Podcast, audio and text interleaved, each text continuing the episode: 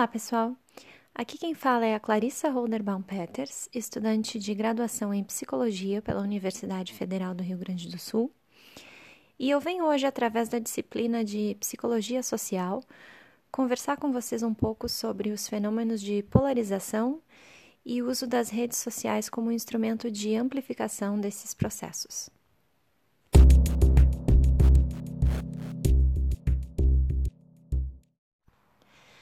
Para entendermos esse conceito, podemos pensar na polarização através de seu nome, que remete à palavra polos, ou seja, lados extremos de algo, de um eixo, ou como no contexto em que utilizamos, lados extremos de um tema. Viemos ouvindo este termo cada vez mais e associamos ele principalmente à política. No entanto, ele não é novidade e não se limita somente a essa área, apesar desse ser o campo onde podemos ver mais claramente os seus efeitos.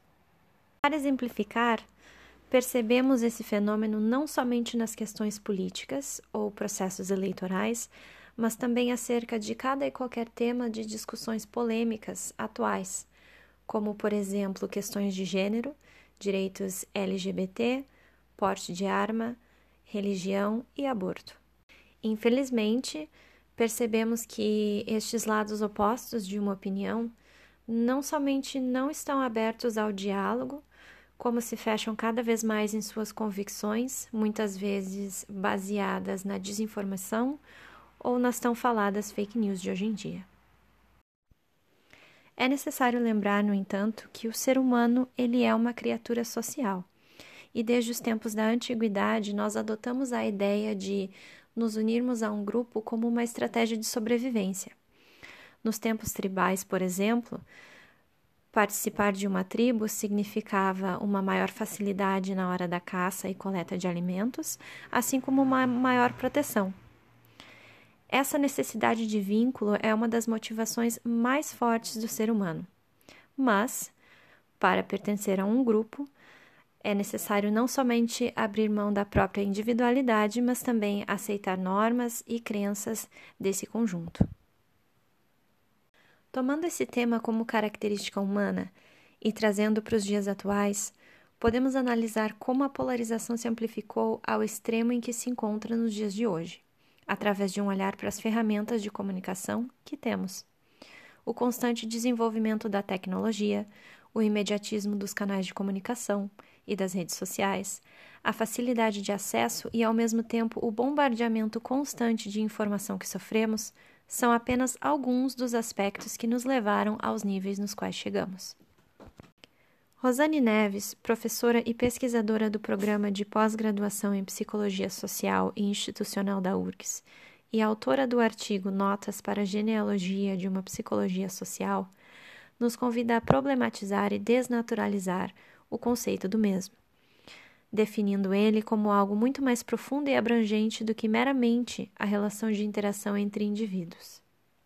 Segundo ela, o social se trata de uma multiplicidade construída em um certo campo ou período histórico, através das relações, trocas e demandas de um dado momento.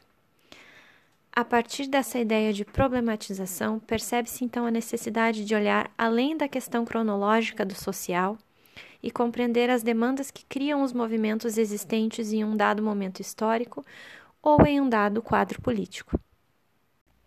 Tomando então este tema como característica humana e histórica e trazendo para os dias atuais, podemos analisar como a polarização se amplificou ao extremo em que se encontra nos dias atuais, através de um olhar para as ferramentas de comunicação que temos. O constante desenvolvimento da tecnologia, o imediatismo dos canais de comunicação e das redes sociais, a facilidade de acesso e, ao mesmo tempo, o bombardeamento constante de informação que sofremos são apenas alguns dos aspectos que nos levaram aos níveis nos quais chegamos. Porém, nós não devemos pensar na internet, nos avanços da tecnologia e da comunicação ou nas redes sociais como o causador da polarização de hoje em dia mas podemos pensar nesses mesmos como instrumentos que permitem uma amplificação desse processo. As redes sociais, por exemplo, permitem uma maior hostilidade no confronto porque elas proporcionam um senso de proteção, por estarmos atrás de uma tela e, inclusive, proporcionam a, fa a facilidade de copiar e colar links e vídeos que apoiam um certo ponto de vista. Podemos pensar também nas chamadas bolhas de isolamento nas quais nos encontramos, sejam essas causadas pelos famosos algoritmos da internet ou pela própria escolha de informação feita pelos usuários. Partimos muitas vezes de uma conclusão buscando uma justificativa, e não ao contrário. Isso demonstra um viés de motivação. O ser humano também muitas vezes possui um raciocínio motivado e toma decisões por suas emoções, ignorando fatos e informações que entrem em conflito com nossas crenças. Nós tendemos a aceitar e valorizar informações que confirmem nossas motivações já existentes e, de maneira geral, nos mostramos um tanto fechados para informações que provem o contrário. Para nós, é difícil aceitar que acreditamos em algo errado, pois isso leva a ferir a nossa autoestima e causa um desconforto que sentimos ao perceber uma certa ameaça ao nosso autoconceito de inteligência.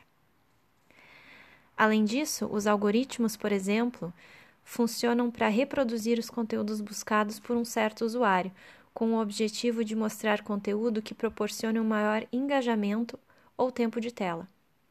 Eles estão presentes nos mais diferentes softwares, navegadores e aplicativos e alimentam os usuários com informação coerente com o que foi previamente buscado, ou com o que é da preferência da pessoa, de acordo com seu uso, criando assim um perfil de opiniões e de preferências prendendo a atenção e nos bombardeando com mais justificativas para as crenças que nós já temos.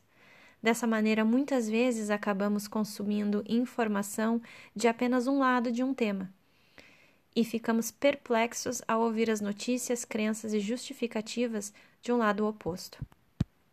Assim, entendemos como, por exemplo, as discussões políticas em tempos de eleições em um grupo de uma certa família que em outros tempos foi unida, gera discussões com agressividade, cria inimizades e quebra relações.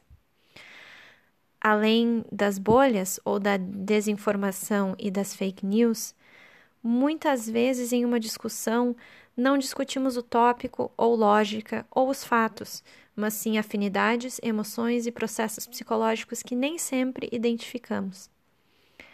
Além disso, são necessárias evidências muito mais fortes para mudar uma opinião do que para apenas criar uma opinião. Muitas vezes, a opinião se torna mais importante do que os fatos em uma discussão.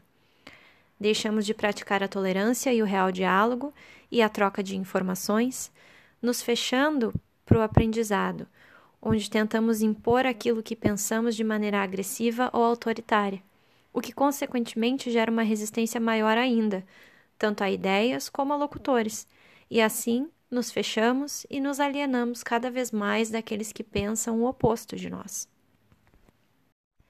Existe hoje também uma desproporcionalidade de alcance das notícias se comparado a tempos anteriores.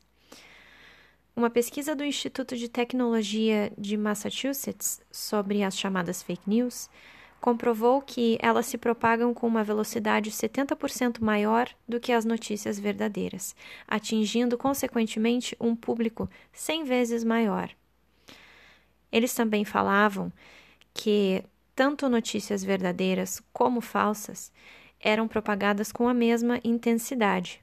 No entanto, pessoas eram as maiores disseminadoras, sendo essas através de grupos de WhatsApp, redes sociais, sessões de comentários ou fóruns.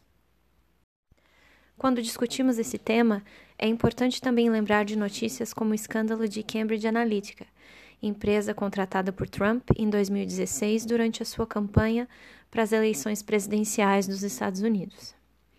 A empresa desenvolveu um algoritmo baseado no Big Five, cinco medidas científicas de traços de personalidade dos mais aceitos, que criavam uma pegada digital de usuários, categorizando os mesmos em diferentes perfis. E dizia, por exemplo, que com três curtidas conseguia prever melhor o que esta pessoa preferiria do que amigos. com 100 curtidas melhor do que os próprios pais e com 300 curtidas melhor do que os próprios parceiros dessa pessoa. A empresa analisou mais de 50 milhões de perfis, vendendo essa informação e direcionando diferentes postagens a favor de Trump ou contra seu adversário, de acordo com as perspectivas e preferências de cada usuário.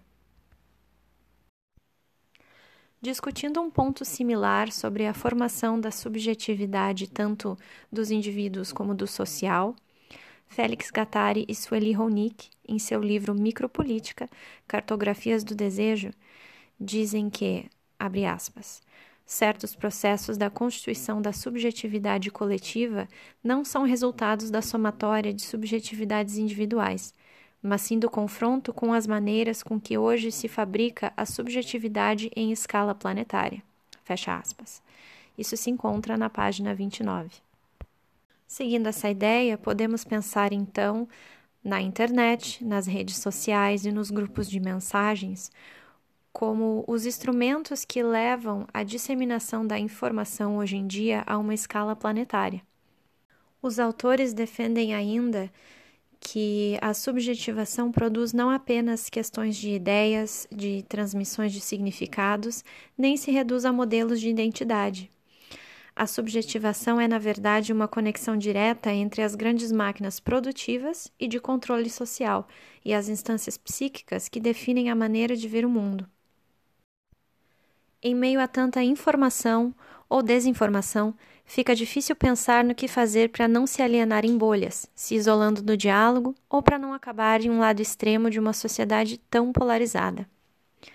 Guadalupe Noguês, autora e conferencista do TED Talks, doutora em biologia, fala em sua apresentação Como dialogar com quem pensa de modo diferente sobre os perigos disso que estamos vivendo ela diz que estamos perdendo nossa capacidade de aprendizado, de tolerância e de empatia.